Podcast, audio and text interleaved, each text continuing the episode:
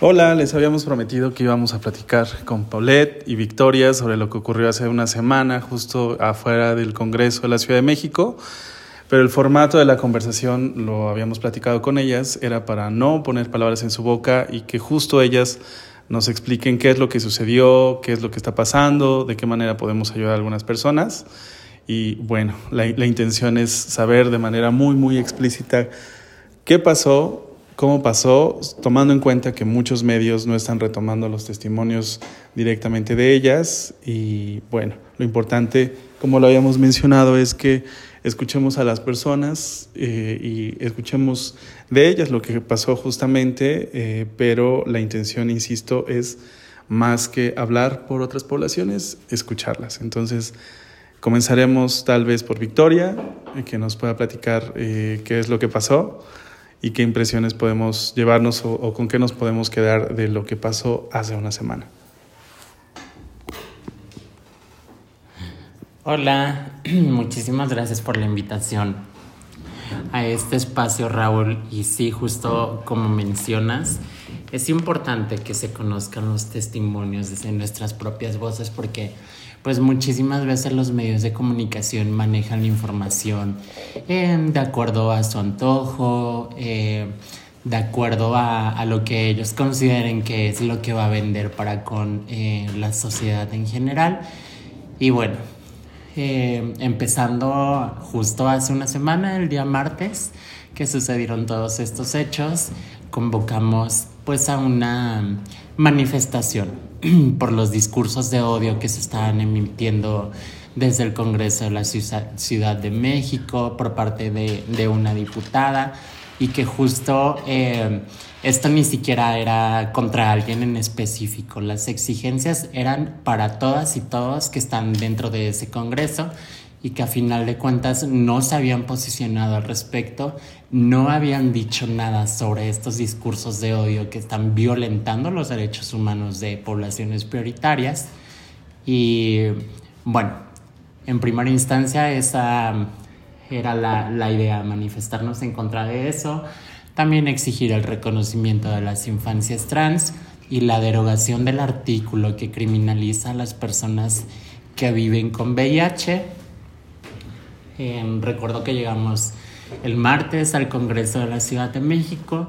No éramos muchas personas, yo creo que aproximadamente éramos como unas 15 personas. Y pues al principio empezamos con algunas eh, consignas eh, sobre justo que no podían emitir discursos de odio y que nos estaban posicionando, exigíamos el reconocimiento, etc. Sin embargo, pues eh, los ánimos fueron creciendo debido a que dentro del Congreso había diputados, eh, personal del Congreso que salieron a las ventanas a asomarse, a burlarse, a grabar a manifestantes que estaban realizando algunas pintas y bueno, eso llevó a que nosotras y nosotros nos molestáramos. Entonces pues fueron creciendo los ánimos, empezamos a pintar las escalinatas para posteriormente pues empezar a, romper vidrios. Pero no sé si Pau antes quisiera agregar algo antes de que yo continúe con, con todo esto. Hola, buenas noches, muchas gracias por la invitación. Eh, me presento, soy Paulette Vergara, eh, colaboradora con Victoria. Justamente habíamos hablado sobre la manifestación de hecho, íbamos caminando el día que. El día que, que, que la empezamos a planificar, íbamos caminando en la Alameda, ella y yo, y realmente fue como. Pues lo vamos a hacer, hay que hacerlo y que sea ya, ¿no? Porque pues como parte de la población trans y como parte de poblaciones que y de las situaciones en las que a lo largo de nuestra vida hemos vivido, sabemos perfectamente lo que es defender una causa. Y también demostrar que tenemos ideales y que nuestras causas y nuestros ideales van a ser defendidos hasta donde tope. Eh, nos reunimos, platicamos sobre qué íbamos a hacer. Honestamente, pues somos entre las señoras activistas que existen, somos unas niñas relativamente, porque pues sí, evidentemente había un camino abierto antes de que nosotras llegáramos, pero estamos también luchando y defendiendo pues por las que vienen también. Al reunirnos en el Congreso, siempre hacemos un chiste que siempre somos las dos únicas que están presentes en esas marchas porque realmente muy poca gente tiene empatía por lo que sucede. Creo que toda la gente vive muy cómoda con los derechos y creo que el día que no se vean reducidos esos derechos que a lo largo de la historia han sido peleados a sangre, a vidas, porque creo que la gente no sabe o no tiene en mente las cientos de vidas que se han dado a través de los años por las luchas, por la lucha que fue defender eh, el derecho a vidas dignas con VIH, el derecho que se ha peleado por las trabajadoras sexuales a través de la historia, el que puedas salir completamente siendo una mujer sin que te criminalicen, te corten tu cabello y todavía te golpeen, porque existe un historial grande, un historial histórico de mujeres trans que han sido asesinadas a través de los años y de la historia por solo existir.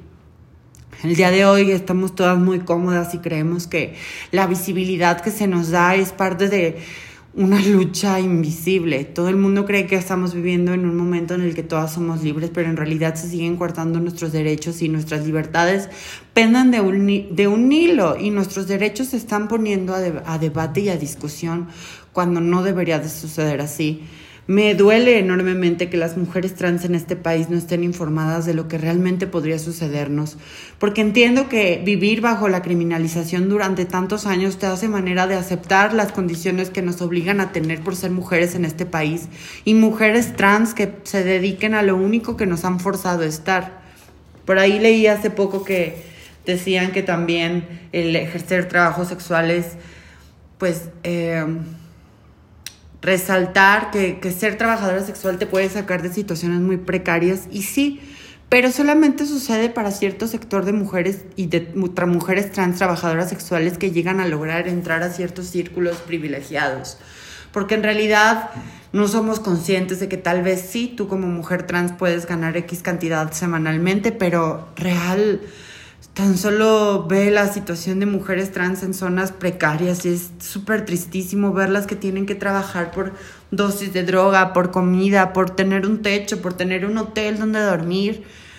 Eh, eso es lo que nadie piensa y a todo el mundo le gusta imaginar que nada de eso sucede y por eso nosotras salimos a pelear, por eso me duele todo el tiempo estar peleando por mi identidad, me duele todo el tiempo estar peleando por defender nuestros ideales, porque creemos fervientemente que merecemos ser parte de una sociedad sin seguir siendo relevadas ni personas de segunda. Las mujeres trans no somos personas de segunda. Y pues nos reunimos, nos reunimos muy temprano, Victoria y yo. Honestamente, pues no habíamos ni comido, creo eh, ver a mi amiga no sería la primera vez que marchamos juntas ni hacemos una manifestación. Ella me acompañó hace un año en mi primera manifestación en contra de Cinemex. Y creo que eso creó un lazo con mi amiga muy grande que yo sí lo tengo contigo. y la verdad es que, pues darnos cuenta que somos las únicas que estamos peleando por nosotras duele mucho Duele que nadie se dé cuenta de lo que puede suceder si, si dejamos de pelear de esta manera. Porque en un momento u otro las cosas pueden cambiar y la situación se va a ver muy violenta y muy difícil. Y no creo que nadie quiera regresar a esos tiempos donde se nos criminalizaba, se nos golpeaba, se nos perseguía, donde la clandestinidad era parte de nuestras vidas. Digo, no lo viví, pero sí fui obligada muchos años en mi adolescencia a mantener mi identidad en un anonimato. Y no merecemos seguir en el anonimato nadie. Ni ninguna mujer trans, ni ninguna persona trans, ni ninguna persona diversa merece, merece que nuestros derechos se vean limitados o cuestionados por gente que realmente vive muchos privilegios y que vive en posturas que jamás han pasado como por lo que nosotras hemos pasado. Entonces, pues llegamos ese día. A lo mejor yo me divagué, perdón. Pero siempre es lo que pienso y digo. Y nos reunimos, éramos cuatro personas. Se sabe que siempre que llego yo a las manifestaciones, ya lo que primero que quiero llegar a hacer es cerrar calles.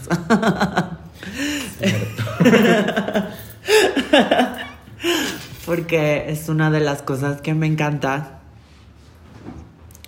Y no sé, disfruto mucho el poder estar ahí y defendernos y gritar y defender tu identidad y sentir que peleas por algo real es, es muy importante para las mujeres trans que nuestras vidas se han visto precarizadas durante tanto tiempo y ocultadas. Salir y exigir lo que es tuyo por derecho llena tu persona de, de mucha valentía, de mucha seguridad.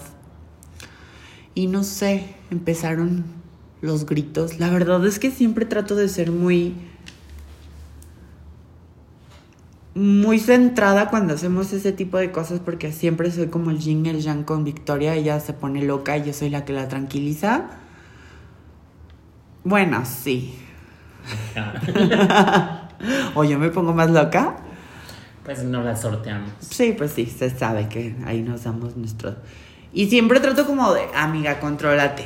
O contrólate, Paula. No hagas eso, o sí o no. Y siempre estamos debatiendo sobre lo que hacemos, pero ese día creo que todo se fue, pues no digo que de control, pero de un momento a otro ya no sabía lo que estaba pasando. O sea, simplemente estaba reaccionando yo creo que a todo el coraje que todas tenemos, a todas las faltas de oportunidades que ni siquiera tenemos, que hoy en día se atrevan a decir que siguen siendo incluyentes con nosotras y y nos cuestionen lo que hacemos, cómo lo hacemos, cómo vestimos, cómo somos mujeres. Y duele mucho ver que nadie entienda lo que estás haciendo y se te criminalice, se te señale y todavía se, te, se burlen de ti por, por defender lo más mínimo. Pero entiendo que la gente cuando no ve sus derechos vulnerados no entiende lo que tú vives. Y por eso es muy fácil decir, cuestionar que, que, los, que los edificios no, los vidrios no, pero yo un día lo dije y no me cansaré de decirlo nunca. Los vidrios no me van a regresar a mis amigas asesinadas a través de los años los vidrios no me van a regresar a esas amigas que murieron a manos de personas inconscientes que inyectaban cosas en sus cuerpos solo porque no nos ha brindado el Estado ni siquiera un sistema de salud digno para nosotras. Que no podamos rentar un departamento porque es imposible tener una vivienda digna para una mujer trans por no tener ni siquiera cómo comprobar un gasto. Que realmente la gente no entiende que estás defendiendo algo que, que merecemos y que estamos cansadas de ser tan relegadas en la sociedad. Y no sé qué más quieras agotar. Porque parece ser que estoy aquí yo soltando mis sentimientos en psicología. pues yo creo que ese día, más que más que nos rebasara todo, fue la rabia que llevamos em, por aguantar todo este tema por meses, ¿no? Al menos yo desde que transicioné desde hace aproximadamente un año, pues creo que eh, no me ha tocado vivir muchísimas cosas como Paulette eh, no estaba tantísimo tiempo en la calle, al menos a mí no me rechazaron de mi casa y me tuve que quedar a vivir en situación de calle con muchísimas mujeres trans.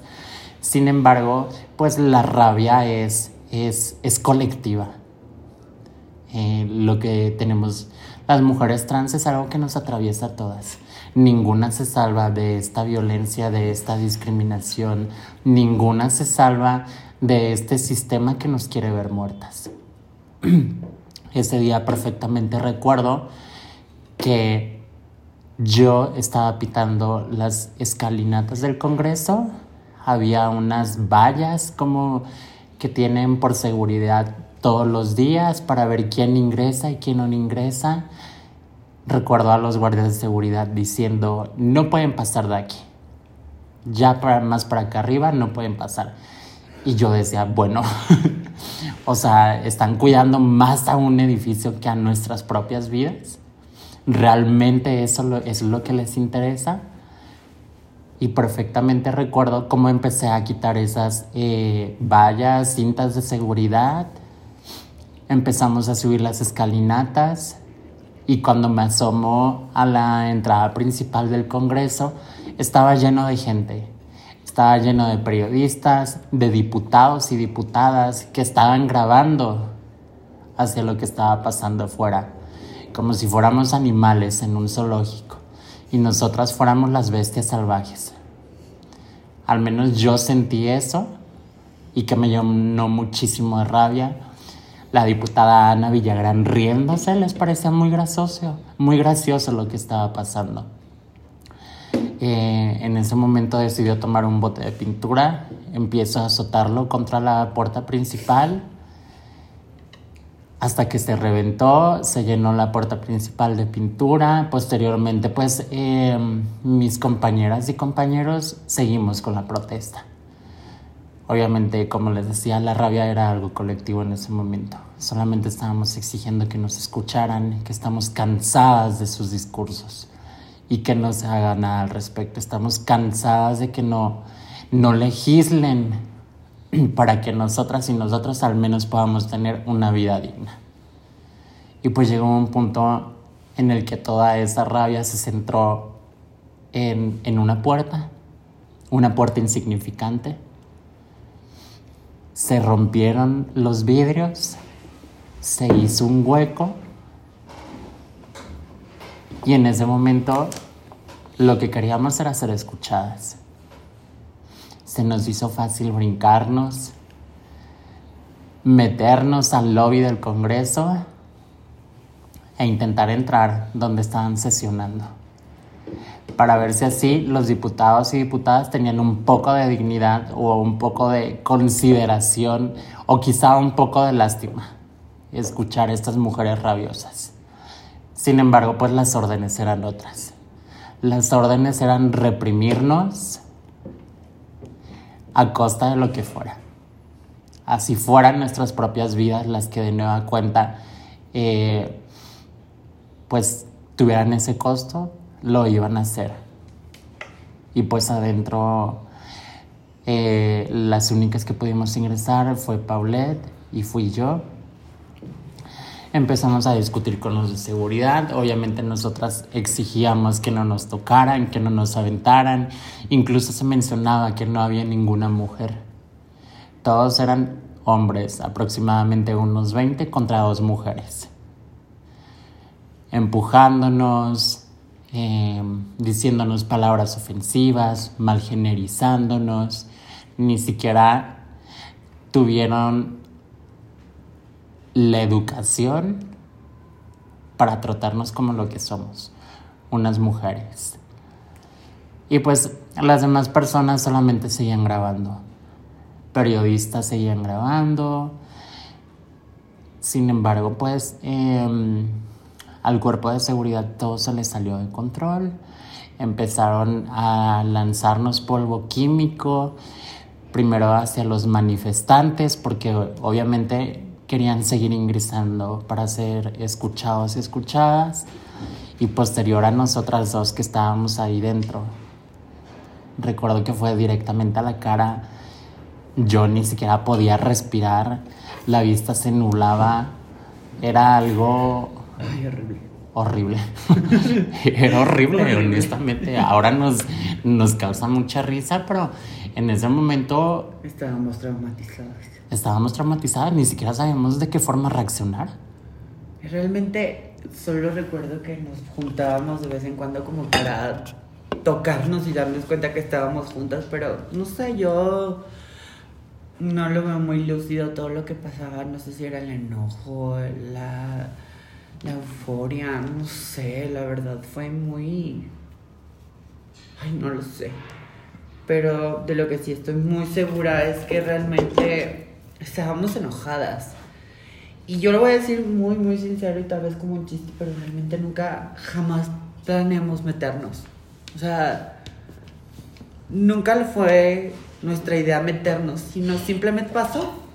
Y, y, se ven los videos que estábamos desorientadas de no saber qué hacer. Totalmente, no, no era algo planeado. No, no era nada planeado, nada, nunca nada se planeó. Realmente jamás la protesta fue dirigida hacia, hacia, hacia la Rangel.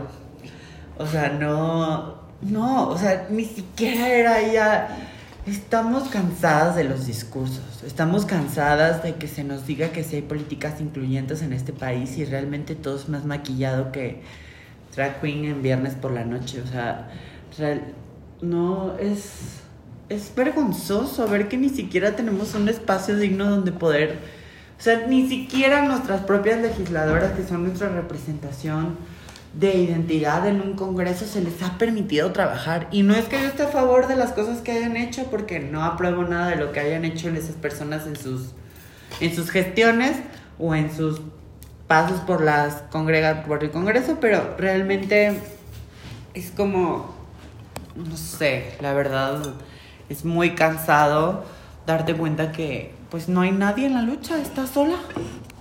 Estás sola y, y sí fue por el momento fue muy traumático porque realmente nos amenazaban con meternos al reclusorio. No, pero espera, o sea, hay que dejar algo bien claro. Porque en medios de comunicación se está vendiendo un discurso, la diputada, una de las diputadas ha salido a victimizarse, que estábamos atentando contra su vida, que la protesta era contra ella, y ni siquiera es cierto. Hay que mencionar algo muy importante, que cuando se empieza la manifestación, al parecer creo que todavía no habían iniciado la, la sesión dentro del Congreso y se presenta Temístocles y Ana Francis, que son eh, diputados de la diversidad sexual dentro del Congreso local de la Ciudad de México. Y los reclamos fueron parejos para ellos ¿no? Sí, no, totalmente. Yo le dije a Temístocles, realmente le dije, güey, ¿qué quieres? O sea, tantos años, tanto tiempo y no han hecho nada para que nuestras vidas mejoren. No necesitamos una pensión, necesitamos políticas reales, incluyentes que protejan nuestras vidas. Necesitamos que la justicia sea real para las personas trans.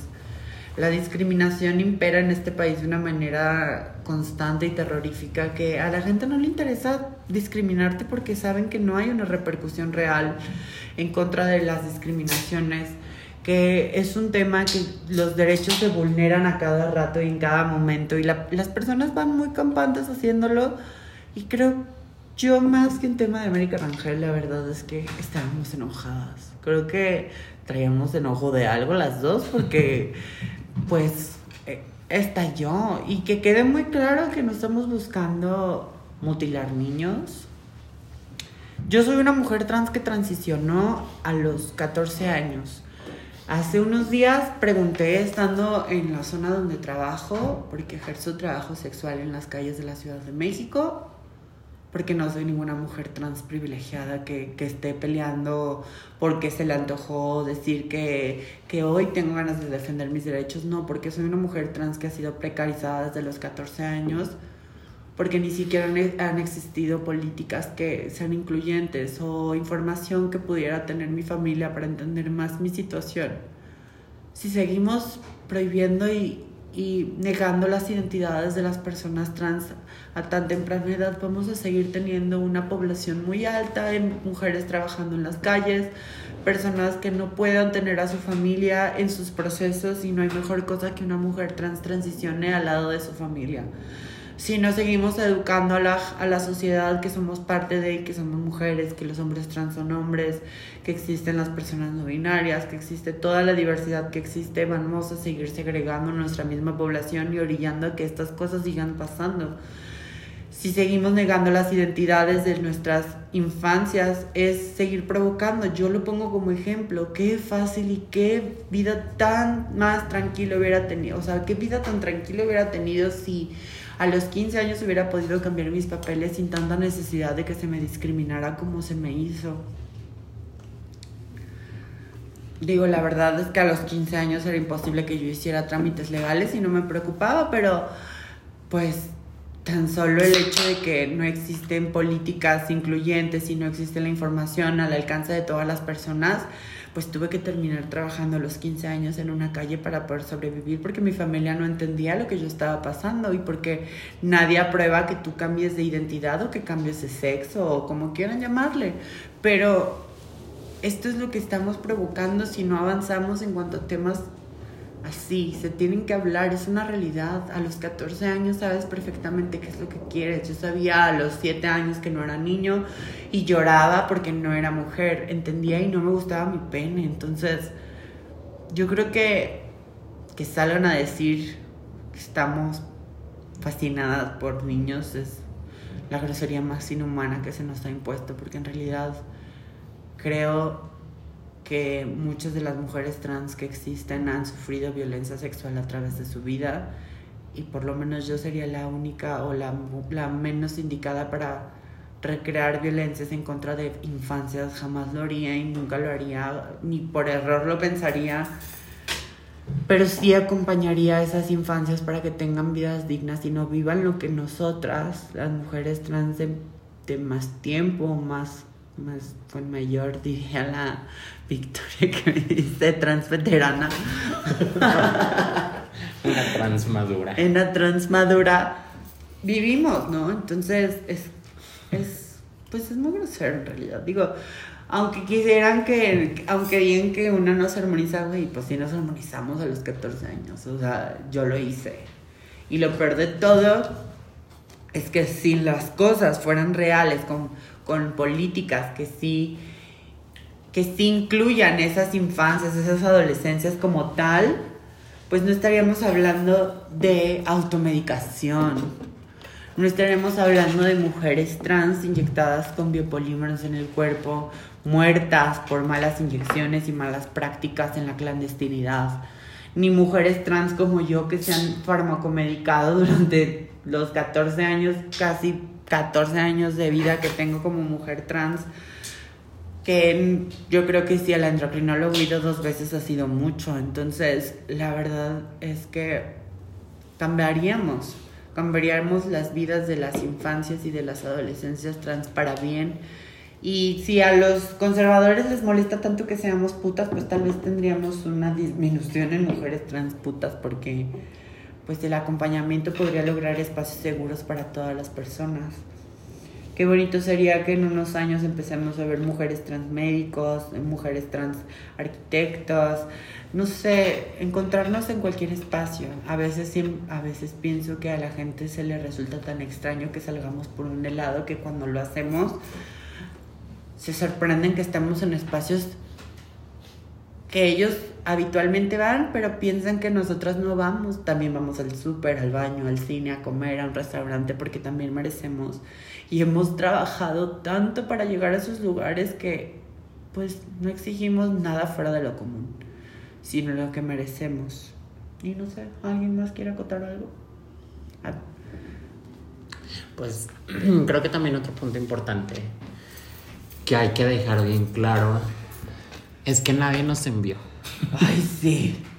No vamos con ningún partido político, a pesar de que se filtraron datos personales de mi familia.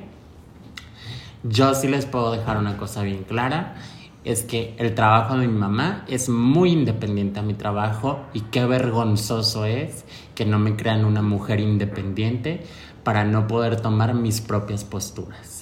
Ay, qué horror. Eh. Porque piensan que nos mandaron los bloques opositores de la política. No todos políticos en, en este país. Nosotras no somos ni financiadas, ni pagadas, ni... Ojalá, ojalá, de verdad, si algún político escucha esto, con gusto, pero es algo muy caro. Eh, o sea, porque, güey, pues no. O sea, ¿a ti te pagan, perra? Porque a mí no. O te estás escondiendo el dinero. 50 mil pesos ya en la cuenta 50 mil pelucholares. Esos billetes del turista. del turista mundial. Del Monopoly, pero del blanco. del que trae carritos de metal. Del caro. o sea, porque es sorprendente que la gente piense. O sea, bueno, no sé. Pero bueno, creo que ese es otro tema, ¿no? Porque, o sea, la forma en la que estas personas están manejando esta manifestación a su conveniencia, Ay, ¿no? sí, es o sea, ni siquiera, sí, no, ni siquiera es de Te un a- solo lado, te sino también del otro par, de la otra parte y que nos están poniendo como carne de cañón Te- te- para jugar sus Te intereses quiero como les algo. ¿no te arrepientes un poco? No me arrepiento de la manifestación. O sea, no de la manifestación, pero de la planeación que tuvimos. Mm, Creo que nos ganaron la jugada. O sea, realmente creo que ellos sí estaban preparados para la... O sea, realmente sí estaban preparados y supieron mover muy bien su ajedrez y quedamos como pendejas. O sea, realmente... No, ¿sabes qué es lo que creo? Que ellos tienen todo el poder político para Ah, pues Por hacer las cosas, para manejar las cosas a su antojo y de acuerdo a sus intereses. Pero solamente fuimos su carne de cañón para demostrar un, un, un, un argumento que ni siquiera es válido legalmente, un argumento que ni siquiera existe en la Constitución, un argumento que ni siquiera está estipulado. O sea, el reconocimiento de la identidad en este país está ya con un decreto que ni siquiera se ha impuesto como tal. Pero caímos en un vil, sucio juego de esa perra. Perdón las palabras, pero la odio. O sea, la verdad, nos usaron. Nos usaron de una manera. nos utilizaron. nos utilizaron. Posteriormente nos utilizaron. Nos utilizaron para posicionar su pichurrienta carrera. O sea, la verdad es que, seamos honestas, esa persona no tiene ninguna notoría política porque no ha hecho nada. Y lo único que ha hecho su asesor, que es un asesor que se sabe que viene de un grupo parlamentario como Vox, español, que es su asesor de esa señora, por si la gente no sabe, es que han instrumentalizado las identidades de las personas trans para posicionar posturas políticas. Claro. Y que lo peor de todo es que están utilizando poblaciones vulneradas para salir de su hoyo porque les está ganando sus oposiciones en cualquier país porque se han dado cuenta que el conservadurismo no sirve y no funciona y no es funcional para ningún sistema político. Y que lo único que ha traído a los países que se han mantenido en el conservadurismo ha sido guerras y cosas muy dolorosas de mencionar para mucha gente que ha sido víctima de esos gobiernos. Que la verdad ahora nosotras estamos siendo parte de su carne de cañón y que lamentablemente, no sé, esto es algo que yo me he dado cuenta que nosotras caemos muy fácil. Pero mira, que estemos en contra de un gobierno conservador, de un gobierno de derecha, no significa que vamos a estar a favor del gobierno de izquierda. No por eso vamos a dejar de Ay, señalar no, los errores. Palacio de Gobierno.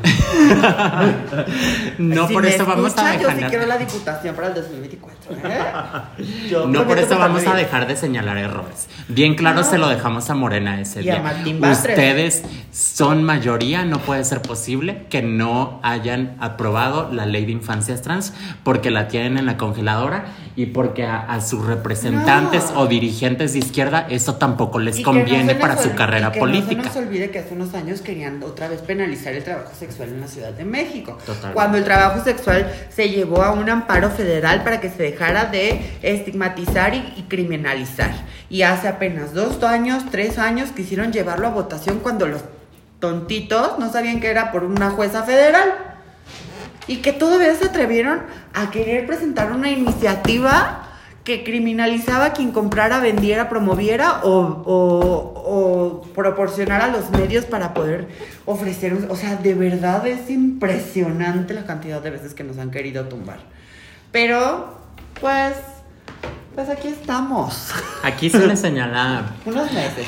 a los políticos, sean de izquierda o de derecha, O se, les, se les critica por igual y que a final de cuentas, pues son los mismos de siempre. O sea, si no están en un partido, se brincan al otro que más les conviene y se siguen posicionando en los mismos puestos. Y mientras una que sigue siendo la escoria para ellos, pues No, seguirá muriéndose de No hambre. somos escoria, somos. Para ellos sí, su así carne nos de ven. disfrute en las noches por los hoteles por 2.500 dólares. Eso es lo que somos para ellos.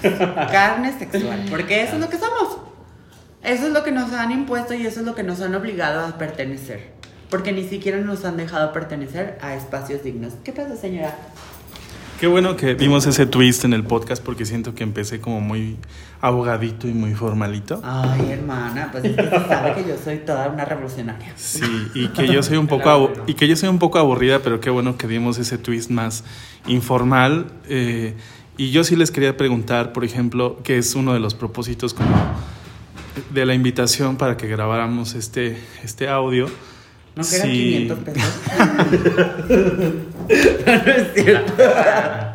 Sí me da duda, eh, digamos, si, si los medios de comunicación tradicionales han, se, han, se han acercado a ustedes y de haberse acercado, ¿cómo ha sido la interacción con ellos? Porque yo tengo entendido que a Victoria le han invitado a entrevistas, no sé si estoy equivocado, pero que en la entrevista te, te dirigen así como, bueno, pero la violencia no es la respuesta, ¿no? Bueno, pero tú también rompiste, no sé si estoy equivocado, si te han invitado a algunos medios o para nada hay cobertura de lo que pasó para escucharlas a ustedes.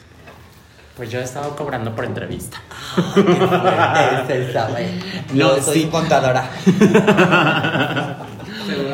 Sí, sí me han invitado algunos medios.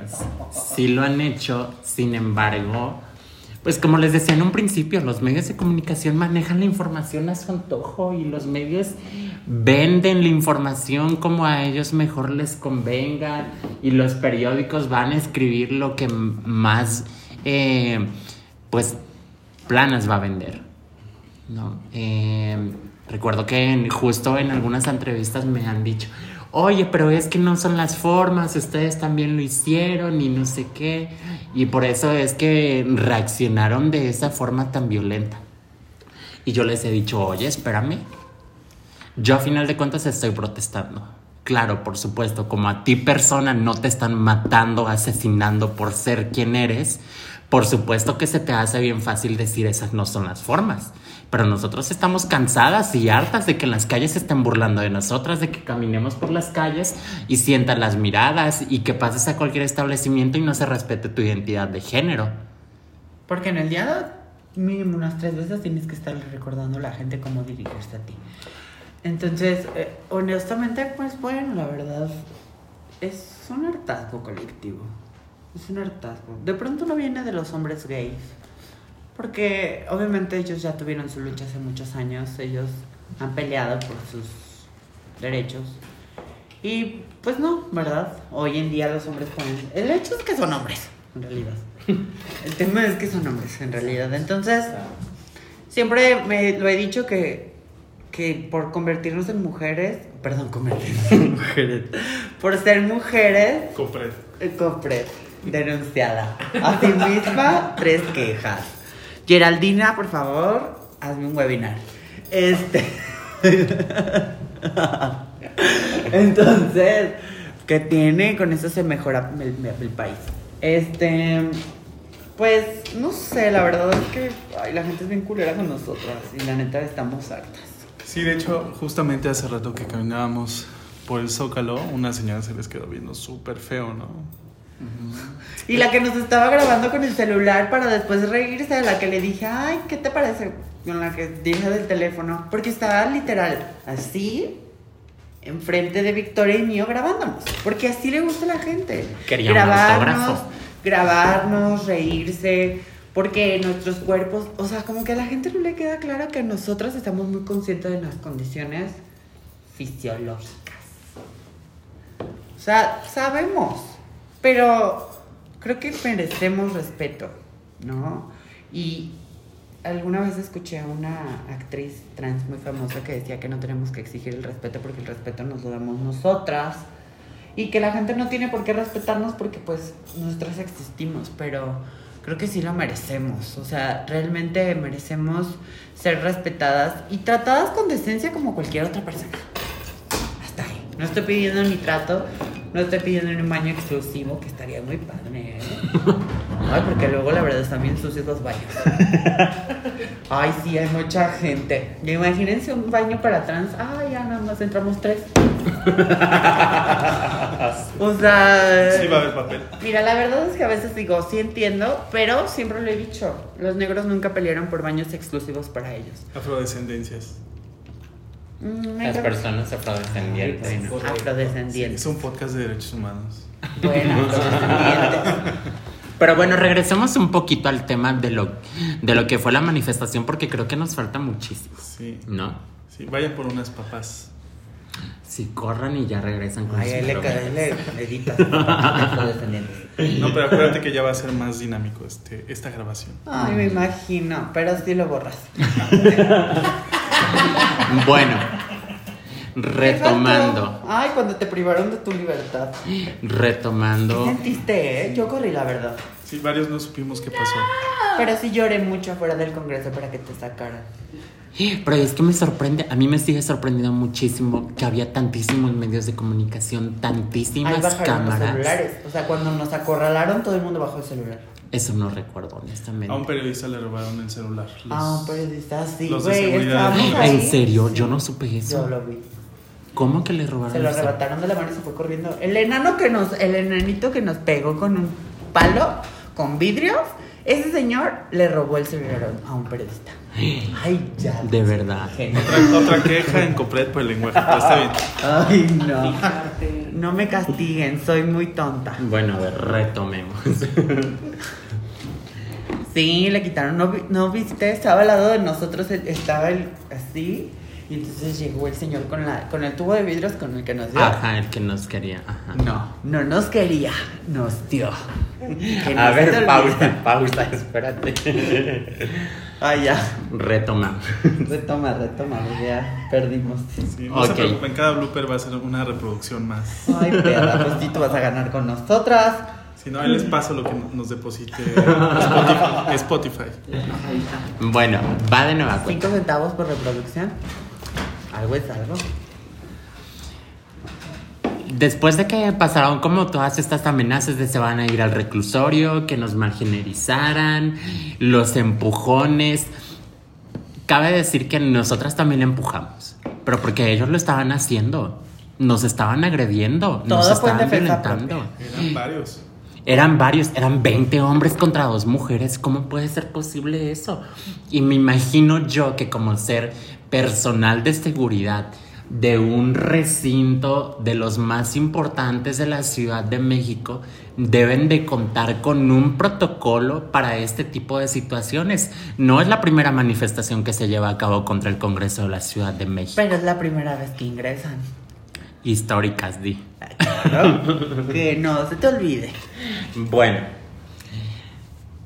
Eh, entrando como a temas un poquito más profundos y qué es lo que sucedió cuando yo me quedé encerrada, recuerdo que, que Paul logra escapar de todo eso, empieza a gritar, yo me quiero salir. Ay, es que yo estaba ya cansada. O sea, realmente estaba muy estresada.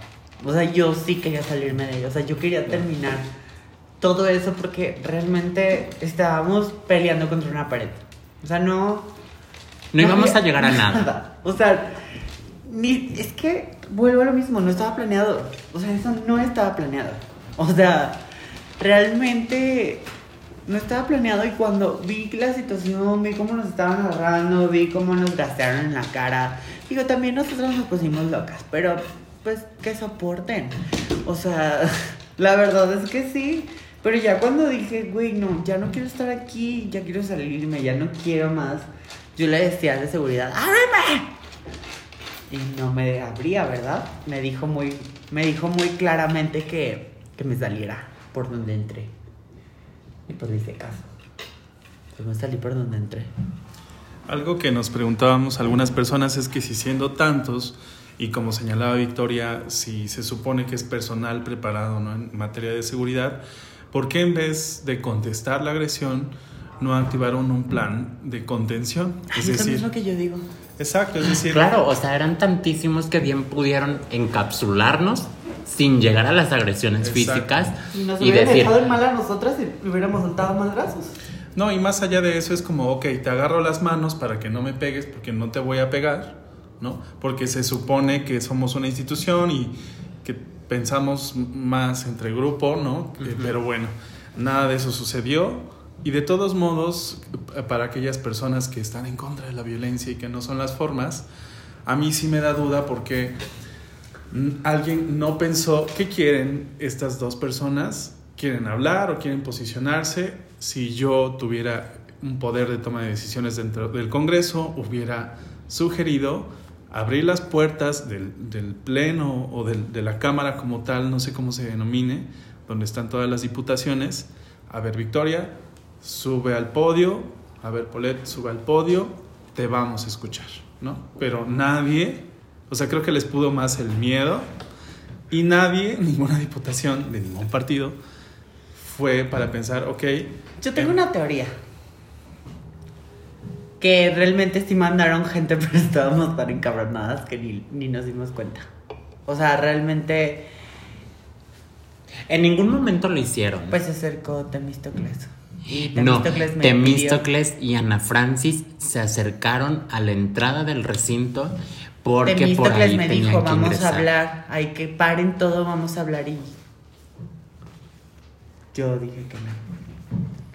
No, pero tiene un punto Victoria, porque por ahí ingresaban varias personas con su... Ay, este, bueno, bórrenlo ya. No, no, no, no. O sea, está bien. Justo creo que la intención es como platicar todo.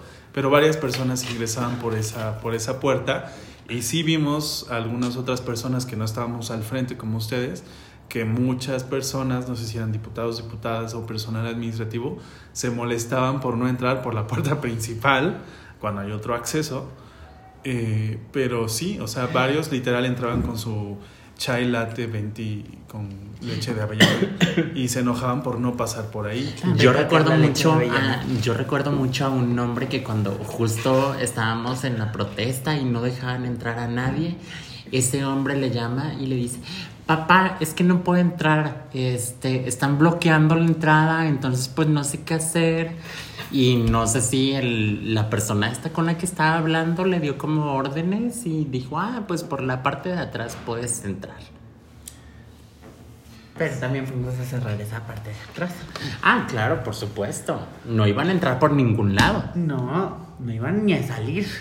O sea, la verdad es que, ay, pues no sé, honestamente estábamos enojadas. Y creo que seguimos enojadas porque no hemos tenido una respuesta real por parte del gobierno. O sea, realmente ni la oposición ni Morena se ha, pos- se ha, pro- se ha, mm, posicionado. O sea, nadie se ha posicionado, realmente condenaron los actos, pero... Condenaron más eh, los daños al inmueble que otra cosa. Es que no sé por qué la gente siempre se preocupa tanto por los muebles. Sí, si alguien, una diputada esta del PAN, eh, Ana Villagrán. así es, dijo que Porfirio Díaz inauguró ese Ay, ¿te edificio. acuerdas de Pobre tuit? Porfirio Díaz, sí. Pero... Pues, eh, Porfirio Díaz mató más indígenas y no veo que los satanicen. ¿O sí? Pues algunas personas. Pero nos ibas a contar, no sé si acabas de, de terminar. O sea, esto que nosotros sentimos como que te secuestraron y que no te Es No. que prácticamente fue un secuestro. No sentimos. Es que la no- secuestraron. Fue De un momento, por ejemplo, yo que andaba ahí como de forma muy periférica, yo no supe qué qué te pasó como por una hora. Pues fue un secuestro.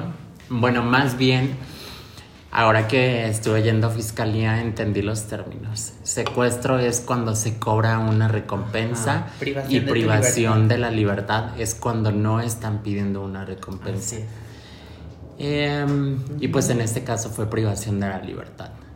Em, recuerdo perfectamente cuando se logra salir Paul, que la jalan manifestantes por afuera, porque dentro empezaron a gritar, no, no, no, no, no, no lo dejen salir. Así decía, literal así decían. No lo dejes. Y del Incluso cabello me jalaron para meterme un tubazo para que no me saliera.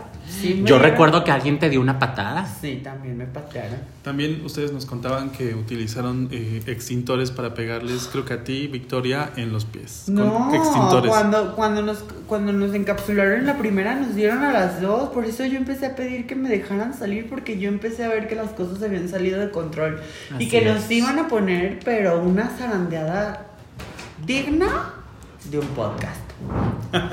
Y justo habíamos platicado eh, que por qué, o sea, por qué una institución optaba por golpear y lo que platicábamos hace rato, por qué no optaron por activar un protocolo como para contener, ¿no? Eh, fuera lo que fuere, el número de personas que fueren, pero creo que eso no sucedió y prefirieron, o sea, me resulta un poco difícil entender que una institución o un poder, a un poder le es más fácil pegarle a las personas que contener.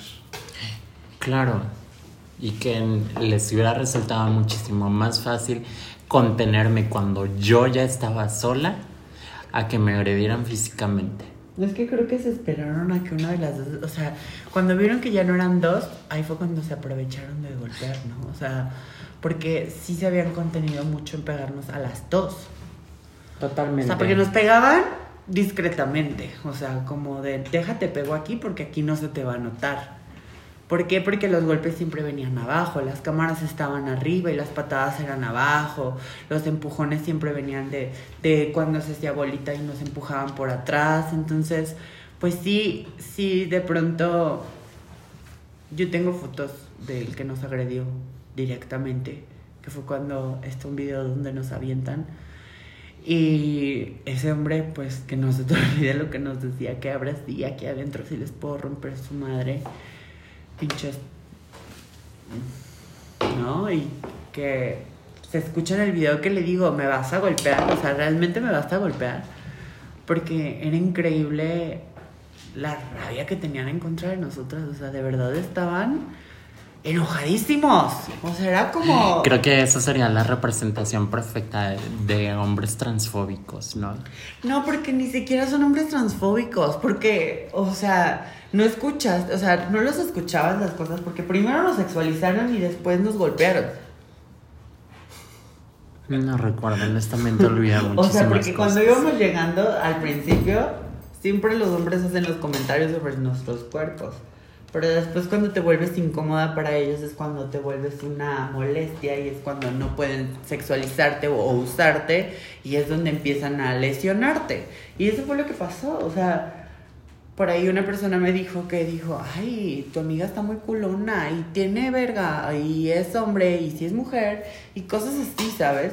Y es una persona que trabaja dentro del Congreso y estuvo cerca de personas que estuvieron presentes y que hicieron esas preguntas. O sea, eso es lo que representamos para los hombres. Por eso es la molestia de que nos manifestemos, porque no debemos de dejar de salir. No podemos, ellos creen que no podemos ni debemos de salirnos del espacio sexo recreativo que nos hicieron. Igual en algún momento, no sé si ustedes se dieron cuenta porque ustedes estaban al frente, pero los que estábamos más atrásito, eh, nos dimos cuenta de un grupo de personas que tenían hojas papel bond, así súper improvisado, de déjenos mutilar a los niños, este, déjenos cortar penes y demás, pero justo cachamos tanto los periodistas y las periodistas y otros que estábamos ahí que era, eh, digamos, eran personas pagadas por personal de, ya no hay que decir su nombre, pero de la diputada transfóbica, pero que al momento de preguntarle a estas personas, que eran cuatro personas, les preguntábamos qué, qué hacían ahí y como que se pusieron nerviosas, no sabían, en fin, varias personas consideramos que les pagó equipo de esa diputada para, digamos, desvirtuar el mensaje del, de la protesta. No sé si ustedes se dieron cuenta o alguien les platicó después. Sí nos dimos cuenta al principio, porque fue justo cuando no había tantísima gente para la manifestación, pero la verdad es que no le prestamos tantísima ah, atención. estaba muy ocupada en otras cosas como para eso. la verdad, yo no me di cuenta de eso. Yo honestamente no me di cuenta, pero sí, lo que sí me percaté es que sí tuvimos mucha gente alrededor revisando lo que hacíamos. O sea, sabían que íbamos a llegar. Desde que, está, desde que llegamos, ellos sabían que nosotros íbamos a llegar. Nos mandaron a, a los de realidad para sacar información, que esa información fue utilizada para después criminalizarnos, porque pues la diputada ya no mencionada, la que no debe de ser nombrada, eh, la que no debe de ser nombrada eh, vulneró esa información porque se supone que debería de estar resguardada por parte del gobierno de la Ciudad de México, que es el enlace cuando suceden las manifestaciones. Y pues evidentemente pues se la otorgaron porque sabían nuestros nombres. ¿no? Y es donde presentó la, su denuncia federal. No sé, la verdad desconozco qué delito se haya imputado la señora en su, en su En su mm, demanda, o qué se le puede Su llamar? denuncia. En su denuncia, eh, la verdad desconozco, pero pues sí fue muy sorprendente que de la nada supieran nuestros nombres. Y que también había, yo recuerdo perfectamente que había una persona La de la alcaldía Cuauhtémoc. Ah, sí, también. Estaba ahí parado en la esquina y solamente nos estaban observando y yo decía, bueno, porque hay alguien aquí de la alcaldía Cuauhtémoc. ¿Y si Si el? Congreso de la Ciudad de México, pues nada tiene que ver la alcaldía Cuauhtémoc. Pero Sandra Cuevas fue la que envió a los granaderos, que no son granaderos. Y después lo confirmó en un tweet. Ay, claro. Un chismesazo para verlo, Sí, para verlo en Ventaneando. sí. O Sí. sea, la verdad, sí, sí, pues sí. Y que yo después me enteré que ni siquiera cualquier diputado puede tomarse esta atribución. La mesa directiva es quien Pero fue la misma. tiene. La Oh, mesa directiva es quien Tiene tiene, las funciones para las funciones para poder solicitar seguridad. Y en esa ocasión quien solicitó seguridad es Ana Villagrán, que ni siquiera está dentro de la mesa directiva del Congreso de la Ciudad de México. Se lo solicitó a Sandra Cuevas y es Sandra Cuevas quien envía a los granaderos Que para no son granaderos. que no son granaderos. Sí, exacto. Es una ciudad de derechos. No son granaderos. ¿Cómo se atreven a decir que son granaderos? Exacto. Qué grosería para el Ay, no vamos a politizar este, este Ah. podcast, pero bueno. Pero ya no hay granaderos en la Ciudad de México tampoco. Ay, nos vemos el Pero- 8 de marzo. Pero sí existía esa duda de si fue eh, la jefa de gobierno o la alcaldesa Ah. de la Cuauhtémoc. Y la, la- no fue. la misma alcaldesa lo confirmó en un tuit que contestó a, no sé si Ana Villagrán. Ella bueno, nos puso una a- clínica trans, entonces ella no nos haría eso. Sí, probablemente. Pero eh, sí existía esa duda de qué pasó y justo me parece que fue esta, eh, digamos, no fue un- una diputación en específico, sino fue eh, el, el Congreso en general que pidió la ayuda. Y, y de todos modos, existe, o sea, se publicó un, un comunicado en donde les criminali- criminalizaban, donde se señalaba que sí te habías tropezado o caído, Eso no es cierto, sí me caí, sí me caí, pero las heridas ni siquiera fueron... Me- Recuerdo perfectamente que cuando estaba en servicios médicos me estaban curando y sentía como algunas astillas en los vidrios, pero en el momento en que yo me caí no me hice ninguna herida. Exacto, fue muy inexacto ese comunicado, casi casi dijeron que tú te pegaste solita, Sí. a que agarraste los extintores y tú te pegaste. Yo me golpeé contra la puerta. pero, sí, pero sí hicieron mucho énfasis. ¿Y no en- te preguntas qué hubiera pasado si no te hubiéramos sacado? Pues mira, la verdad es que eh, cuando tú logras escapar, eh, Ay, me no encapsula este grupo de hombres. Recuerdo que me empiezan a golpear. Eh, honestamente, les, les hablaré sinceramente. Hay muchas cosas que yo no recuerdo porque fue muy traumático para mí el evento Todo fue muy traumático. me empiezan a golpear en las piernas, en las espinillas sobre todo, y recuerdo que con los extintores los cargaban y los azotaban contra mis pies. Me dolía muchísimo, yo gritaba, pedía ayuda porque sabía que había gente presente, había medios de comunicación presentes dentro del Congreso, seguían observando todo lo que estaba sucediendo, nadie decía nada, era lo que más rabia me daba, la indiferencia de todas estas personas que no actuaron en el momento que, que me estaban golpeando, en el momento que me habían privado de mi libertad, Pero porque les pensaste que ibas a gritaba. salir. Les gritaba, déjenme salir, déjenme salir. Y ellos me decían, no, te vamos a presentar en el reclusorio y te vas a refundir en la cárcel, eres un delincuente y no sé qué tanto. Sin embargo, y afortunadamente, de verdad que les agradezco muchísimas a, muchísimo a estas tres mujeres que lograron intervenir. Y ellas, eh, recuerdo que se pusieron delante de mí para que no me siguieran golpeando. Me llevan hacia unas escalinatas, me sientan. Es cuando logro grabar un video, porque yo no sabía qué iba a suceder conmigo. No estaba segura si iba a salir de ahí, no estaba segura si me iban a seguir golpeando, no sabía nada. Es que sí hubo ese momento donde la violencia, o sea, donde se descontroló todo por dentro, entonces fue cuando ellos ya se empezaron a poner más agresivos. O sea, ya fue una, ya no era como un, ah, unos empujoncitos, sino ya empezaron a haber golpes y fue cuando, la verdad, yo me asusté muchísimo porque, pues, que te amenacen con prisión para una mujer trans en este país es, es un pues es un dictamen de mucha violencia y tal vez de muerte en una cárcel mexicana porque obviamente entre que peras y son manzanas nos iban a mandar a un reclusorio de varones porque eso es, ¿no? Violar nuestra identidad desde ahí y yo pues alguna vez estuve detenida por el trabajo sexual en Guadalajara y te violentan demasiado, te golpean, en cuanto tocas el penal te rapan para, pues, es quitarte tu identidad, ¿no? Y se lo hacen a todos los reos, pero a ti es más, contigo se ensañan más y contigo te hacen peores cosas y, y la verdad es que, pues yo me asusté muchísimo porque sé lo que una mujer trans en una cárcel vive y traté de sacarnos, o sea, traté de que las dos escapáramos, traté que de las dos saliéramos, pero no, no, no me dejaron, me la quitaron de las manos, o sea, real le dije vámonos y cuando se dieron cuenta que nos íbamos a salir, porque hubo uno que como que me dijo, pues ya, güey, o sea, también como que él estaba ya harto, ¿sabes? O sea, de que ya... Ya váyanse, o sea, lárguense. Ya hicieron su desmadre, ya, güey, ya lleguenle. O sea, de verdad, que fue uno alto pelón que también nos gaseó, pero que al final, que al final, este, Creo que fue como uno de los más accesibles. no, porque ese también te pegó. Bueno. Dentro Pero- de lo que cabe. Pero con, con, o sea, cuando yo le decía, déjame salir, me decía, sí, salte. Y yo, bueno, déjanos salir. Pues sálganse. Y entonces fue cuando yo le digo a, a Victoria, yo, vámonos, vámonos.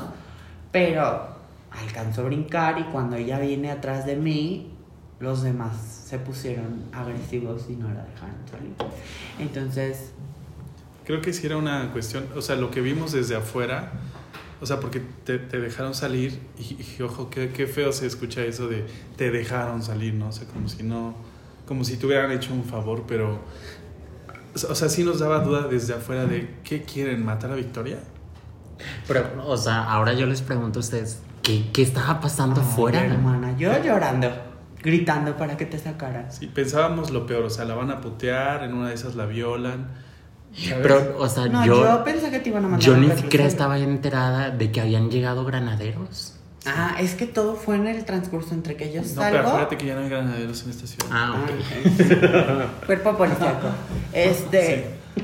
Todo fue en un segundo entre que yo salgo, salgo y iban, ya estaban llegando. Ellos ya estaban conformando el anillo de seguridad en la entrada del recinto y ellos me alcanzan a dar otra chinga. O sea, porque caigo entre ellos y es como de pum, pum, pum, como de cuando te sopapean y vas pasando. Y me empujan, me caigo, salgo y es cuando empiezo yo, es que Victoria, Victoria, Victoria, Victoria, déjenla salir. Y empieza, empezamos a gritar y lloré mucho. Sí, pensamos lo peor, por- pero de todos modos, o sea, a lo que quisiera llegar es, ¿qué, quería, ¿qué querían esos güeyes o qué quería el Congreso? O sea, como dar un escarmiento para que no lo volvieran a hacer, es decir, nosotros como Congreso, si te atreves a dañar nuestro edificio, te vamos a poner una potiza, o sea, Pues eso fue lo que pasó. ¿cuál era el mensaje? pero pero vota por Pero, nosotros. o sea, yo, yo ni siquiera estoy consciente de que, de que haya pasado tanto tiempo ya Pues yo le empecé hasta a que llorar fue. a una diputada para que te sacaran porque yo estaba histérica. O sea, yo la veo, güey. O sea, nunca se me va a olvidar. No voy a decir su nombre porque la neta no hay que dar nombres. Pero venía muy vestida, muy perra. Y yo llegué y yo, pero por favor, saca a mi amiga. Y me acuerdo que con todo el polvo sucia y como parecía yo, no sé, algo ahí extraño. me acuerdo que nada más te limpió y me dijo, sí, ahorita la saco. Solo no, no toques mi vestido Gucci. No, pero dentro de- estaba ocurriendo otra cosa y se estaba manejando otra versión. No, sí, totalmente. O sea, porque yo lo vi, por eso yo estaba histérica, porque O sea, a mí mi pensar fue que te iban a tomar y entregarte a, a, a las... a las- Es que esas eran las intenciones. Pues eso era. Esas eran las intenciones. O sea, primero me dieron mi buena chinga Y después era Para que, entregarte. o sea, entre comillas, para que aprendas. para que aprendiera, para que No, la próxima no me vuelva. llegando al reclusorio, Ah, ¿eh? por supuesto, de eso lo tengo bien claro. Y al O varonil sea, por su transfobia. Claro. Y ya de ahí podríamos apelar, pero pues no, imagínate. Este. No, porque a lo mejor ibas a- iban a hacer, o sea, la Comisión de Derechos Humanos Local iba a hacer un webinar nada más. Pero acuérdate que fíjate, eh, un caso muy famoso que por eso la- le dieron su libertad fue por haberle enviado a un reclusorio de hombres. Sí, a una es mujer. una violación. Ajá. Y por eso, por eso el juez dijo, bueno, está bien. No, y aparte en otros círculos se, se hacían estas preguntas de, digo, y aquí es como, ¿Qué como, retórica la pregunta, si en las protestas feministas se ha golpeado a mujeres. Ay, claro.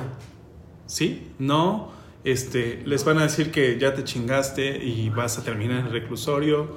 Sí, no, o sea, esa es como una duda, sí, una pregunta sí retórica, pero también genuina porque alguien decía, esto no pasa en las protestas, en las protestas del 8 de marzo, Bueno, eso es pero no lo sé. Ahorita medita, sí pasa, pero no pasa, o sea, De esas de esa manera. O sea, no es la Pero, pero primera ¿qué pa- reacción. pero- Por ejemplo, cuando lo de la Copa de Cuba, las sacaron después de que dañaron propiedad de una señora. Pero aquí nadie se había afectado ni en su propiedad ni en su persona. Sí, es que aquí en nuestro estudio de grabación súper tecnológico eh, tenemos a dos aliades también, que probablemente no se escuchó, pero lo que se señalaba es que en el Ocupa Cuba de CNDH, fíjate, o sea, as- digo, ya están, las enviaron al reclusorio y todo, pero después de cuánto tiempo, año y medio, Ajá, fue un año y medio de la toma del exacto, y a ninguna la golpearon. O sea, con todo y que sí, por ocupar un inmueble que no era de ellas, de propiedad Pero- pero a nadie golpearon. O sea, Pero no las golpean de verdad. O sea, yo hago esta pregunta genuina. Mandan Ateneas, mandan Ateneas, hay protocolos mu- de mujeres, de contención de mujeres, y hay protocolos de seguridad de contención para las feministas. O sea, ya, es- ya saben cómo, o sea, es algo que la sociedad... O sea, que a nosotras sí nos madrieron por transfóbicas. Es que es a lo que yo voy, o sea, yo digo, güey, lo grave de todo esto es que para, o sea, la sociedad ya legitimó esto como una protesta válida, el hecho de ir a vandalizar, bueno, no vandalizar, pero el hecho de ir a tomar instalaciones, tomar calles, porque los toman, lo, así lo expresan, como si fueran vándalos, ¿no? O vándalos.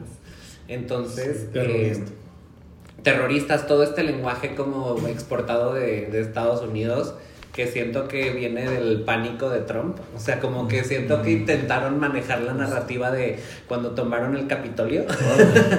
Porque ya ves que somos güeros con armas. Ajá, entonces creo que ahí el tema más delicado es o sea, que... ellos creían que era el Capitolio, ¿verdad? Sí, real, o sea, ellos, ellos creían que está, o sea, güey, Porfirio Díaz. Sí, todas estas retóricas que traen como del rechazo a la en general a la, a la manifestación no que las personas trans hablen eso es lo que me parece grave porque la sociedad ha hecho legítimas las protestas de, de feministas que pues rompen vidrios rompen puertas de todos modos y la sociedad ya dice está bien no, ¿No? y las feministas dicen está bien Que cabe destacar, no, Claro. porque les encanta ponernos, así como, no sé tú qué opinas, Sergio, que a muchos gays, digo, híjole, este podcast se va a ir como a 3, 4 horas, o sea, que le pongan así por dos, pero, o sea, no... Dos partes, primera y segunda parte de Sí, este podcast. sí, exacto. ¿Verdad? Vamos a hacer como el Señor de los Anillos, así 10 películas. verdaderamente Pero, por ejemplo, o sea, como un poco pausa en ese tema, no sé, Sergio, ¿qué te parece o, o de qué opinión te merece en un tema como super random, que en tema de cantantes mujeres gringas, por ejemplo, a muchos gays nos han educado como para pelear, o sea, ponerlas a pelear entre ellas cuando realmente, pues no tendría que ver, ¿no? O sea, todas tienen una especie de talento, Claro. pero entre gays nos estamos peleando. Sí, sí, sí. Sí, claro, o sea, como estos famosos fandoms, ¿no? De los artistas, mujeres justamente, y que se pueden a pelear para ver quién es, quién es mejor mujer o quién es más mujer, ¿no? Y creo que eso también responde a un tema súper machista y del sistema propiamente, siento yo. Victoria es más. Sí, y, o sea, lo, lo que estábamos platicando es que, o sea, era de verdad una duda porque en Twitter preguntaban si, si pasa lo mismo, es decir, que, que madrean, que personal del Congreso madrea mujeres. En las protestas que, según yo, o sea, no, ha- no había pasado el que personal de seguridad del Congreso de la Ciudad de México se enorgullezca por, se, se enorgullezca por haber golpeado a una mujer. O sea, creo que de momento no pasó, pero creo que tiene que ver también con esa transfobia que ustedes decían. Pues creo que a final de cuentas tampoco es el punto de ¿y qué hubiera sucedido si fuese una mujer cis? ¿Y por qué una mujer trans? Etcétera, ¿no? Lo grave es que un recinto, un congreso de la Ciudad de México, un eh, espacio donde se toman decisiones para toda la sociedad, haya violentado a manifestantes, haya violentado a mujeres trans y haya privado a la- de, la, de su libertad a una de ellas. Oye, pero ¿sabes qué es lo que más me causa un poco de indignación? Que justifiquen la violencia. O sea, realmente claro. que justifiquen el que, ay, sí, es que rompiste un vidrio, pues ¿qué querías? ¿Que te recibieran con abrazos? No, merecías que te dieran, roja. que te golpearan más duro, o sea, porque eso fue... O sea, eso fue, esos fueron los comentarios de la población en general, que fue como, sí, sí, qué bueno, y te debieron de pegar más fuerte porque, o sea, ¿cómo te atreves a romperme los vidrios de Porfirio Díaz de 1911? O sea, y que peor aún, compararan a las mujeres trans con terroristas, que, güey, o sea, que neta, literal, Como decía la diputada Ana Villagrán, ¿no? ¿Y qué hubiera sucedido si hubieran sido piedras? en Bombas vez- Molotov. Bombas molotov en vez de piedras, ¿no? O yo sea, les pregunto, ¿saben hacer bombas molotov? Yo no sé. Yo tampoco. Pero esta narrativa también me suena como la analogía de mujeres trans igual a delincuentes, ¿no? Que también históricamente Claro, está marginalizado y criminalizado, ¿no? De Totalmente. Como estas mujeres, ¿no? Son, se atreven justamente a romper las puertas, ¿no? O siempre la idea que se tiene sobre nosotras, ¿no? Ay, que nunca les- son agresivas y son violentas. Oigan, yo les voy a hacer un comentario. Exacto. ¿Nunca les, nunca te ha pasado, Victoria, llegar a un lugar y que las personas quiten sus cosas al lado de ti? O sea, si hay una Ah, bolsa, como cartera. que una les va a robar o que se cruzan a la acera de enfrente porque creen que una es ratera. Sí, ¿no les ha pasado? O sea, Sí, a mí, pasa. a mí me ha tocado, una vez estábamos en una fiesta, en una casa, llegamos y estaba un amigo de visita a Guadalajara y me senté, estábamos viendo, creo que La Más Draga, algo así. Sí, lo vi en algún momento y no me cansé. Groundbreaking. Este, entonces no. fue como llegó un chico de los que estaba viviendo en el departamento y literal se acercó directamente a mí. Es un chiste que tengo entre amigos de Guadalajara, que siempre es de que se pierde algo fue la trans, ¿no? Entonces el güey llega y me dice, oye, ¿no has visto mi cartera? Es que, pues, o sea, pero habiendo 10 personas en el departamento, se acercó conmigo directamente a decirme que si no había visto la cartera. O sea, la manera en que nos relacionan con, con todo lo malo, crimen, Con crimen. con... No, o sea, y pasa todos los días, es una pendejada. Desde mi privilegio, por ejemplo, recuerdo haber ido aquí a la corte, no voy a decir dónde vivo, pero fui a la corte por como a comprar lib- a comprar libritos y este y fui en short y casi casi en Crocs y si me vieron feo así como los policías así de sí qué quiere este o sea no pase pero qué quiere no ay, Raúl, no pero, te pero vas a la corte, vas a la corte en traje y nadie te pregunta nada. O sea, desde ahí, dentro de nuestros privilegios, importa cómo te vistes. Entonces creo que a muchas personas sí les puede mucho.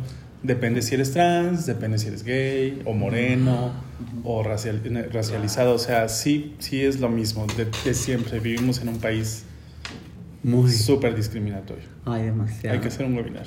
Y hay que hacer un webinar. Viva Copret. y las Bueno, instituciones y que nos dan me, libertad. me gustaría como terminar eh, Agradecer. lo que viví agradecer por la chinga que me dieron ya entendí ya entendí que no debo exigir mis derechos ni que debo no, yo creo que la próxima vamos a rayar con kisses, para que no se ataquen.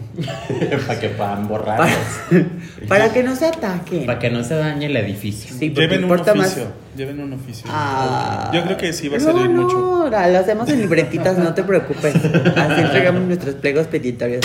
En libretita chiquita de rayas de 20 pesos. Y nos lo firmó Martín Batres, ¿eh? O sea, hasta su sellito de la dirección. Entonces, no. Yo creo que mejor vamos a llevar pintura que sí se borre fácil. Porque a la fecha no se me cae la pintura del cuerpo, ¿eh? Sí. Yo voy a presentar un- voy a presentar una denuncia por daño a propiedad privada, que es mi cuerpo, por Patrimonio eh, histórico. Patrimonio histórico. Claro, se sabe. Pues para 21 de febrero del 2023, dos mujeres trans en un acto histórico ingresan al Congreso por estar molestas. Porque así dijeron en los medios, por estar Están enojadas. Sí. Porque no las dejan hormonizar, chiquillos. Porque Sí, no. Pilar. Se sacó eso es lo más importante que se necesita conocer, la verdad. O sea, creo que la, la gente sí necesita saber qué es, a qué nos referimos con infancias trans, porque ni eso saben. Eh, y sobre todo qué pasa, o sea, ahí vi por ahí un TikTok de una psicóloga que dijo, güey, tu, tu chamaquito nunca, tu, tu chamaquita nunca te va a decir, mamá, soy trans. O Güey, sea, no. Vas detectando y vas viendo patrones y es un acompañamiento y yo lo único que digo es eh, si el Congreso y estos espacios institucionales de hace añísimos y décadas si son del pueblo para el pueblo pues ¿por qué no podemos entrar número uno? y número dos ¿de qué sirve que tenga yo un edificio de miles de años o de cientos de años en el que no puedo tener ningún tipo de cabida? ¿no? yo solo digo Pues nada, solamente para. Viva la ciudad de derechos. Ir cerrando como todo esto. Em, después de que me salvan estas chicas, recuerdo que grabo el video contando lo que estaba sucediendo. Lo primero que hago es enviarlo al, al grupo de Yeka para que publicaran lo que estaba sucediendo, para que se hiciera visible, para que presionaran desde otras formas, porque yo honestamente sí temía por mi vida. Eh, y después de eso entró en crisis, eh, no podía respirar, estaba llorando, estaba muy desesperada, pedía que me sacaran de ahí, nadie hacía caso y pues piden como la atención de servicio médico, llega a servicio médico, me empiezan a curar algunas heridas, como buscando si no tenía alguna herida profunda o grave. Afortunadamente pues no sucedió así. Sin embargo, pues con la crisis yo empiezo a, pues me hacía falta el aire, no estaba respirando. Eh, dicen que me tienen que llevar como al consultorio que estaba en el sótano. Yo pues obviamente muy asustada les decía que no, que alguien me tenía que acompañar porque temía que me sucedieran otro tipo de cosas, que ahí pues me siguieran violentando, ¿no? Porque pues ya no iba a haber eh, ninguna persona afortunadamente pues me, me acompañan las chicas que en un momento me, me salvaron de la golpiza, me meten al consultorio, me suministran oxígeno porque yo no seguía respirando, me tranquilizan. em, la paramédico pues eh, trataba de, de tranquilizar esos nervios.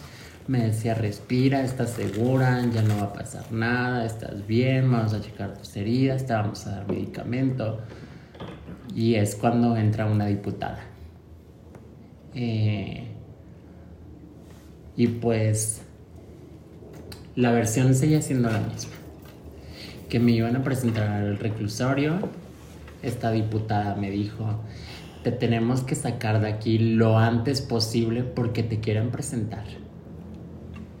Recuerdo perfectamente eso. Entonces ella llama a alguien más y le dice, para tratar de amenazar, ¿saben? Le dice, oye, es que los manifestantes no se van a ir hasta que ella esté fuera de aquí. Si no la sacamos, no se van a ir y van a continuar con los destrozos, etc. Pero eso era prácticamente una amenaza para que me dejaran salir, porque no lo querían hacer. Dan la orden para poder sacarme Eh, antes logro hablar con unas amigas a través de la videollamada.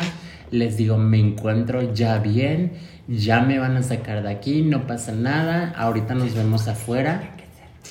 Recuerdo que salimos del consultorio.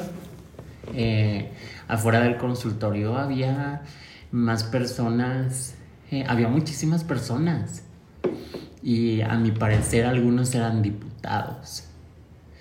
Eh, caminamos hacia otra puerta y en esta puerta recuerdo que había un, una persona de seguridad y esta era mujer, era la única mujer de seguridad que yo había visto en todo lo, lo que había sucedido. Eh, la diputada le dice, vamos a salir. Y la persona de seguridad le dice, estoy esperando la orden a través de un radio le dan la orden para que ella abra la puerta y es cuando logramos salir. Eh, doy una breve declaración a medios de comunicación que me habían golpeado, me habían privado de mi libertad. Posteriormente nos trasladamos a Copre, donde estaba esperando una ambulancia, me realizaron algunas curaciones y después nos trasladamos a la fiscalía. La verdad es que yo sí voy a decir una cosa, que yo no sé qué hubiera sucedido si Frida Guerrera no nos hubiera estado acompañando durante ese proceso con Fiscalía. no nos hubieran hecho ni caso. No sé si Fiscalía se hubiera encargado de criminalizarnos todavía más. Yo la verdad quisiera decir, o sea, no shade, pero antes de que Frida llegara, dijeron que ustedes se tenían que trasladar a la Comisión de Derechos Humanos de la Ciudad de México en su sede principal de Viveros, porque pues a él les iban a hacer como todo este el check-up médico y alguien de una institución se atrevió a decir, ah, sí, en metro, en metro es más fácil, pues aquí se suben a balderas. Sí, Como justo- si mereciéramos el castigo que nos pasó, ¿no? Sí, justamente. O sea, yo, por ejemplo, digo, no es, no es tan para saberlo, pero eh, estuvimos gran parte de YECA, estuvimos en COPRED y nos habían comentado que, que justamente el certificado que le iban a realizar, la revisión médica que le iban a realizar a Victoria, pues no iba a ser avalada porque pues no tenían como la facultad y tenían que ir a, a la Comisión de Derechos Humanos en la sede de Viveros. Y pues decíamos, bueno, es que cómo, cómo puede ser posible, ¿no? Pues si las personas que están afectadas por la manifestación, pues no pueden trasladarse, ¿no? Y creo que ahí justamente viene la intervención tan importante de Frida. Ay, no, la verdad. Victoria, sí, la verdad. Sin ella, quién sabe qué hubiera pasado. De grande quiero ser como ella.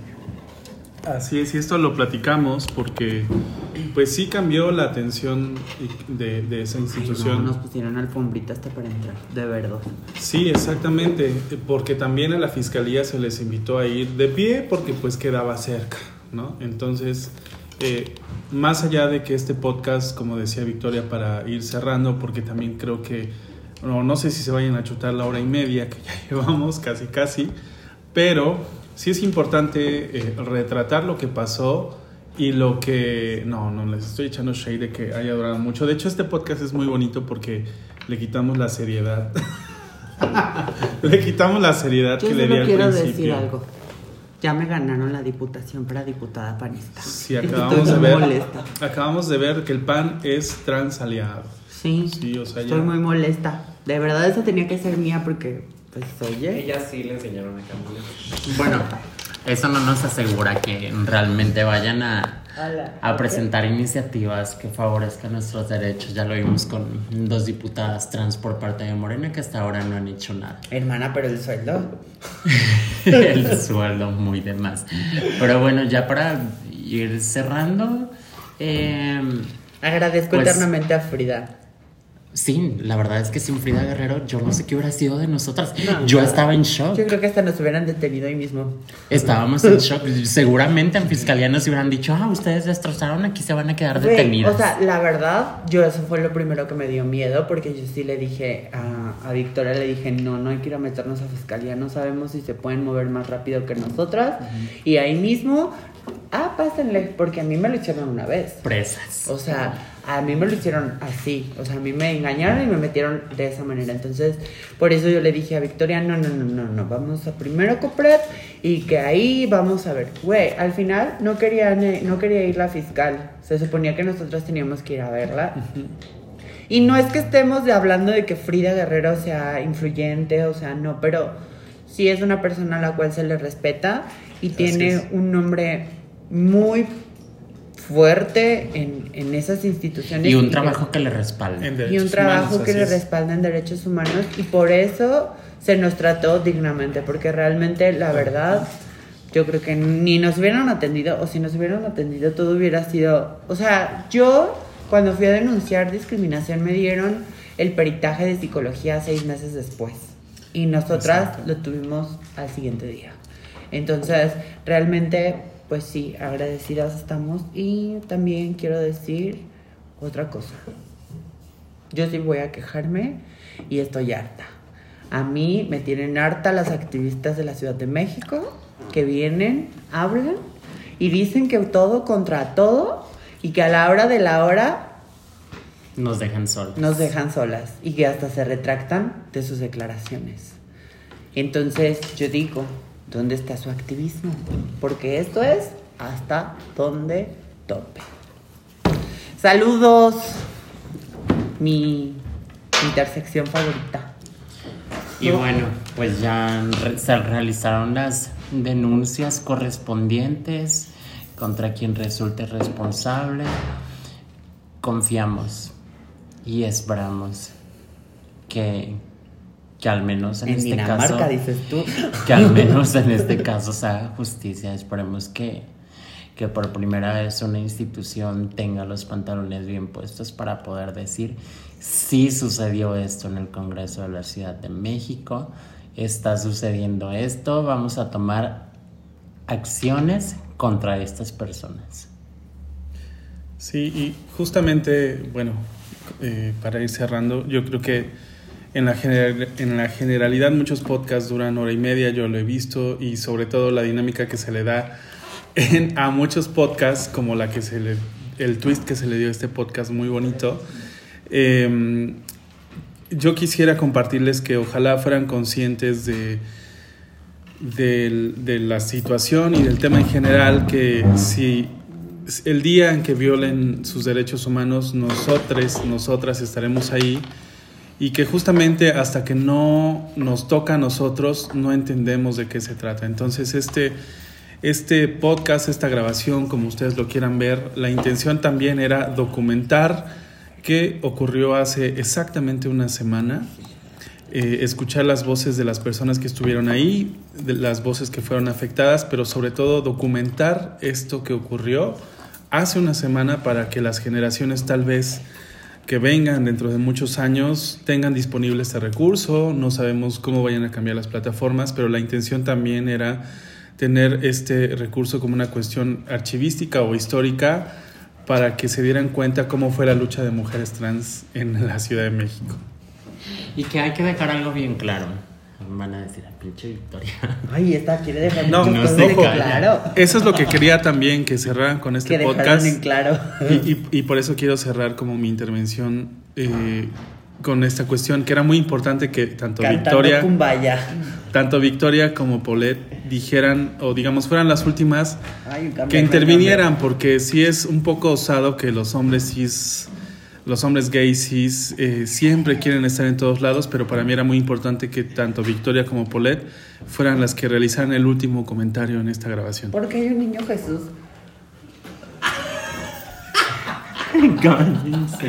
muchas gracias por la invitación, muchas gracias. Ojalá se den el tiempo de escuchar una hora y media. De verdad agradecemos que Creo, yo ya le había dicho a Victoria que hiciéramos un podcast, Raúl ya nos ganó, verdaderamente. Como la diputación del PAN que te ganaron. Ay, todo me ganan, qué molestia, de verdad. Es que se suponía que tenía que ser yo la primera mujer transpanista en la Ciudad de México, pero bueno... Esta. Ah, ya fue Diana. Ya, no puedo. Ya no, puedo. ya no puedo. PRD. pues fue Diana también. Fue Diana también. El Rosita, el partido Rosita, ¿cómo se llama? Ya perdió su registro. Ah. Ay, no, pero ¿cómo se, llama, ¿cómo se llama el de la Selma Luegano? Este, ¿Morena? Movimiento No, Arcoíris, el Movimiento nuevo partido. Sí, sí, sí, se nos Movimiento. Arcoíris. Ay, próximamente voten por mí. No, no es cierto, pero gracias Raúl por invitarnos. Gracias Victoria por soportarnos siempre en todo y sabes que siempre voy a estar contigo en cualquier manifestación, pleito, lo que sea. Aunque siempre andemos peleando. Ay, tú te gusta violentarme. Pero, pero, pero yo te quiero mucho y sabes que siempre vas a contar conmigo y que realmente pues tienes una hermana con la cual puedes luchar hombro a hombro y que siempre voy a estar ahí para secundarte cualquier cosa que hagas. Y que no te voy a dejar sola nunca y que pues eres un referente para mí muy grande. Y es que a mí no se me olvida que luchaste conmigo en Cinemex. Y yo también, hermana, te amo y te aprecio mucho y como te lo dije... No me lo digas día- nada más porque sí, ¿eh? No, ni tú estás sola, ni yo estoy sola, estoy contigo, tú estás conmigo y detrás de nosotras también vienen muchísimas personas que lo dicen en redes sociales nomás, pero bueno, ahí estarán. Es que Victoria es Merlina. y bueno, también aprovechar la oportunidad para mencionar que, que para quienes dicen que no son las formas, pues yo les preguntaría ¿Cuál es? si, si a través de esto Un oficio. no se hubieran generado tantísimos debates. El tema de las personas trans no estuviera otra vez en la mesa. Y no vamos a parar. A pesar de que nos hayan dado nuestra chinga, no nos vamos a callar. Vamos a continuar molestando e incomodando a la sociedad y gobierno porque esta es nuestra lucha y hasta que no tengamos vidas dignas, esto no va, esto va a continuar. Muchísimas no gracias. Con eso cerramos. Gracias.